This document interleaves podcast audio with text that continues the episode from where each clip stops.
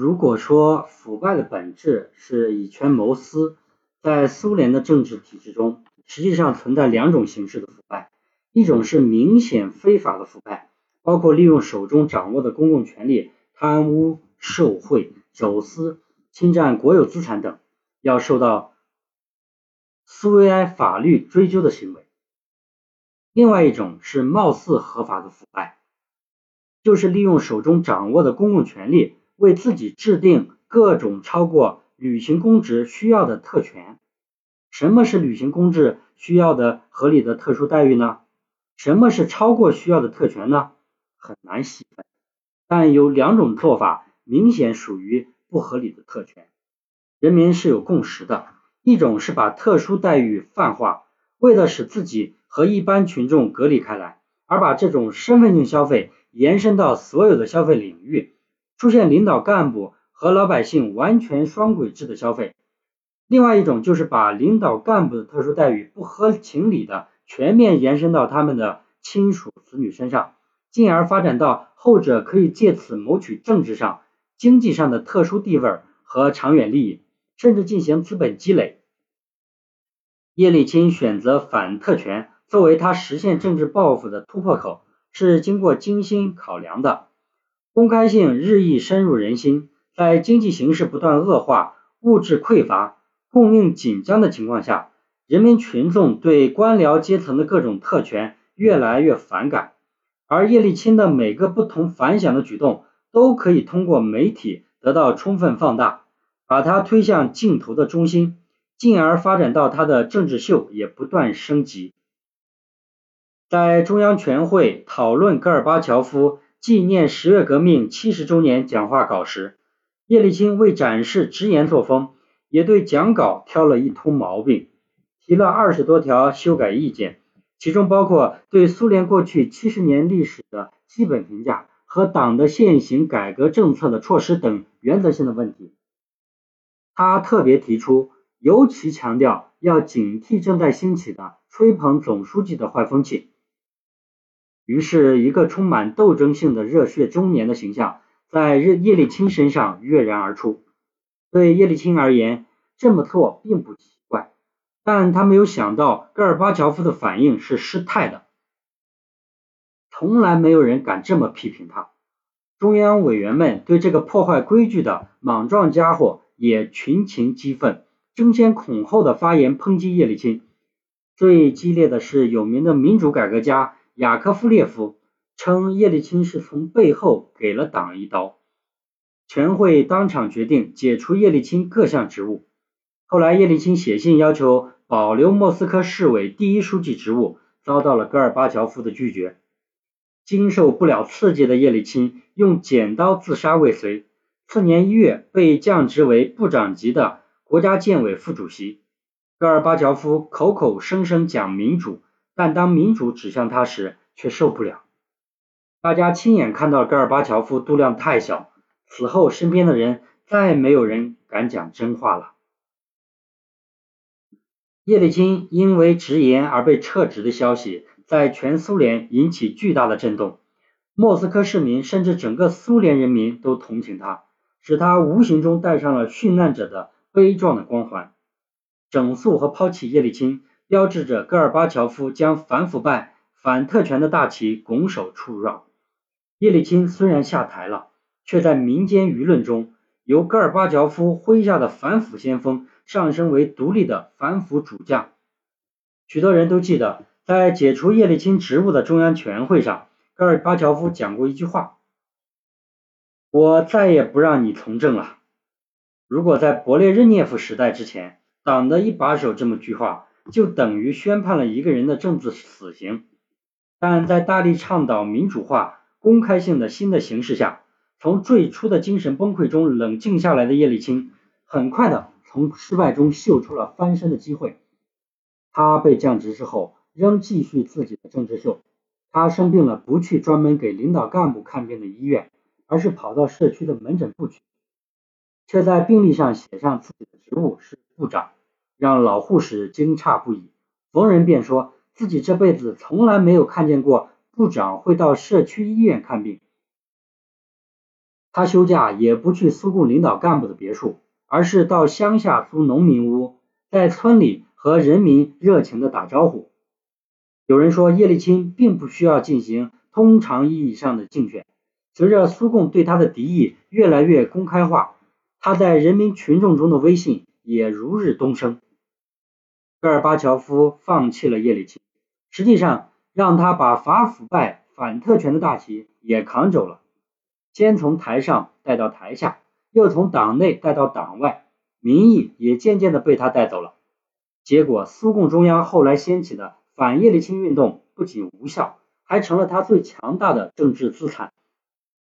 叶利钦发现，每当他受到苏共中央排斥时，就会感受到莫斯科人对他的支持不断的增加，以致后来排斥愈激烈，他愈需要这种支持，并加积极的刺激了这一过程。结果，一九八九年三月二十六日，苏联人民代表选举进行第一轮投票时，在有六百万全民的莫斯科，叶利钦获得了百分之八十九点四的选票，而莫斯科党组织推荐的候选人布拉科夫只获得了百分之六点九的选票。一九九一年三月，民意调查机构在莫斯科进行的一项调查表明，莫斯科市民对戈尔巴乔夫的信任度。只有百分之十二，对内阁和总理的信任度已经低于百分之十，对叶利钦的支持率超过了百分之五十。一九九零年五月，叶利钦当选为俄罗斯联邦最高苏维埃主席。再过一年，一九九一年六月，在俄罗斯联邦首次大选之中，已退出苏共的叶利钦又以百分之五十七点三的选票，成功的当选为俄罗斯总统。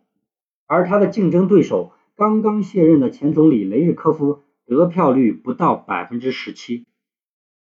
戈尔巴乔夫提名的候选人巴卡金得票率仅有百分之三。与叶利钦获得民众巨大支持相反的是，苏共失去了民心。叶利钦成为苏共的掘墓人是多方面复杂因素作用的结果，但无可否认的是。反特权的确成为了他重要的起家资本。客观的讲，叶利钦大张旗鼓的反特权，并非他从心底厌恶特权。他担任俄罗斯总统后所享受的特权，一点也不比历任苏联领导人少。而在放纵他的女儿与寡头们相勾结，利用自己的特权攫取巨额财产，并转移到海外这一点上。则达到了历届苏联领导人都无法企及的地步。一九九八年，本书作者到美国一家国际反洗钱研究机构访问时，主人曾给作者展示了一幅涉及叶利钦家人的洗钱图。洗钱网络几乎覆盖了欧洲、美洲的大多数地区和离岸金融中心，以致他选定的接班人普京一上台就要宣布。作为俄罗斯首任总统的叶利钦及其家人享受不受法律追究的这一最大特权，因此叶利钦的反特权表演达到了极致的程度，在很大程度上是作为一个政治野心家赢得了人心、颠覆苏共的一种政治手段而存在的。他反苏共的特权，却不反自己的特权，反掉苏共的特权。也是为了自己取而代之，这就是问题的实质。客观的讲，在任何社会制度之中，完全消灭特权都是一种不现实的平均主义思想。戈尔巴乔夫称，叶利钦的反特权活动从一开始就具有平民党的性质，并非全无道理。在一些物质生活丰裕、各种消费服务发达的市场经济国家，政府领导人。和高级公职人员的特权很少，绝大部分没有公家提供的住房和别墅，没有带司机的公车，也没有特殊的医疗待遇，但他们需要按照职务高低领取于高于普通人十几倍的薪酬，足以保证自己过上与身份相称的体面生活。这种货币性消费的差别与排他性的身份性消费相比，显然是一种进步。但在生产力发展比较落后、消费资料不可能同时满足所有人需要的社会主义国家，为了保证公共权力的行使者能够履行其远超过一般人的重大职责，在各种物质需求、医疗、生活条件上予以一定的保证，解除其后顾之忧，使他们不必把更多的时间和精力用于解决一些生活琐事上，是可以理解的。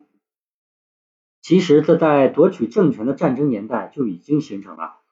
作为领导者本人而言，当时最重要的也不是直接拒绝所有的特殊待遇，而是要记住，这一切安排都是为了使自己的集中精力为人民做事。即使不讲公仆意识、宗旨意识，用老百姓的话讲，自己也是欠了党和人民的一份很大的情的，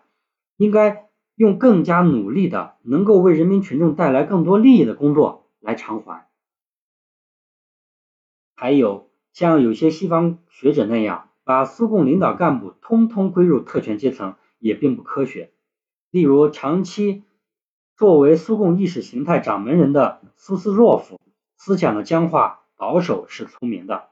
但他的个人生活一直保持着苦行僧式的洁身自好，他生活简朴。也从不为家人谋取好处，他不爱露面，不尚虚荣，不追求勋章，不出个人著作，不贪图财财物。据说他每次出差都主动交伙食费，每年年底都要把会计叫到办公室，把自己工资剩余的一部分作为党费上缴。这种品质和作风，在苏联当时腐败成风的环境中，也确实让人赞赏钦佩。还有柯西金。也是从不追求物质享受和个人荣誉。比斯苏洛夫更高一层的是，他一直致力于改革，始终把自己的全副精力扑在工作上。但必须看到的是，在一个权力过度集中的政治体制中，特权本身也会按照不断膨胀的规律来发展。从苏共中央到各级党政机关，都存在着这样一类。为领导服务为工作重心的行政主管，他们挖空心思、绞尽脑汁的全部工作，就是如何揣测领导的喜好，想方设法取得领导的欢心。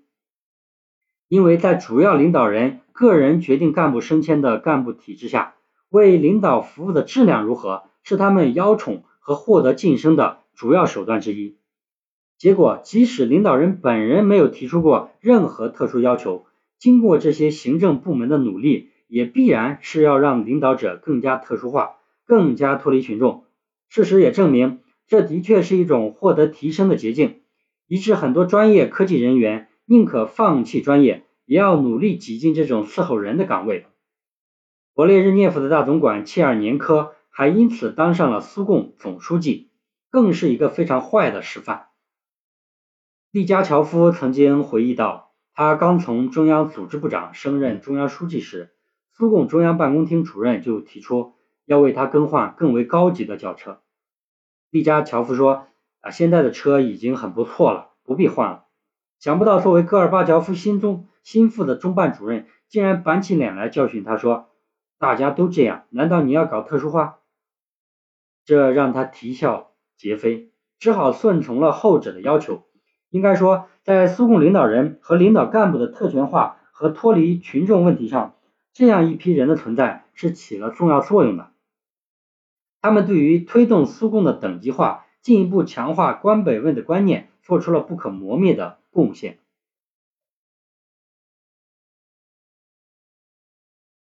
可是，在一个宣称人民当家作主、真正做到了人人平等的社会主义国家。还保留着很多排他性的身份消费，这就会在普通人中，尤其是在世界较宽、公民意识和民主平等的要求也比较强烈的知识阶层中引发很大的反感。当人民了解到这令人愤怒的社会不公，并看到了党的领袖不采取任何措施以制止党的高层人物对财富的这种不知羞耻的掠夺，就会失去最后一丁点的信任。这里需要注意的是，苏联知识阶层在苏共垮台中的作用。列宁时期，为了吸收专家参加生产，规定给工程师和技术员以高额工资。斯大林虽然宣布苏联知识分子是同工人阶级和农民骨肉相连的完全的新的知识分子，是苏联社会中享有平等权利的成员。但是在工人和农民一变成有文化、有知识以后，他们就会被列入第二等人的危险。苏共领导人经常在文化科学领域中对思新思想、新流派采取主观武断的粗暴态度，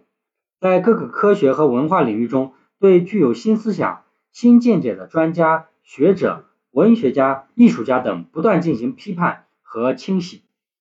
严格的书报检查制度进一步激化了党和知识分子的矛盾，产生了持续十几年的持不同政见者运动。苏联知识分子不仅在政治上常常受到歧视。经济待遇也不高。二十世纪七十年代，苏联医疗、教育和文化部门的工资都低于工人的工资，也使他们时常不能维持体面的、有尊严的生活。因此，他们对苏共领导干部的各种特权更敏感，也更反感，很容易和叶利钦一拍即合。而随着苏联科学文化事业的迅速发展，他们的人又迅速增多。到二十世纪六十年代末，苏联知识分子所占的人口比例超过了农民，成为仅次于工人的一个阶层。到了八十年代中期，苏联从事脑力劳动的人员已经占到总人数的三分之一，且主要集中在大城市。由于苏共压制，再加上受西方的影响，很多知识分子首先变成了反叛的力量。八十年代末举行的人民代表选举时，苏共首先在莫斯科、列宁格勒等大城市中失去阵地，绝非偶然。反过来讲，如果当时的苏共没有把那些知识分子视为异己的力量，而是真诚的听取他们作为人民一份子的批评意见和呼声，并努力推进社会公平，历史也许会是另外一个样子。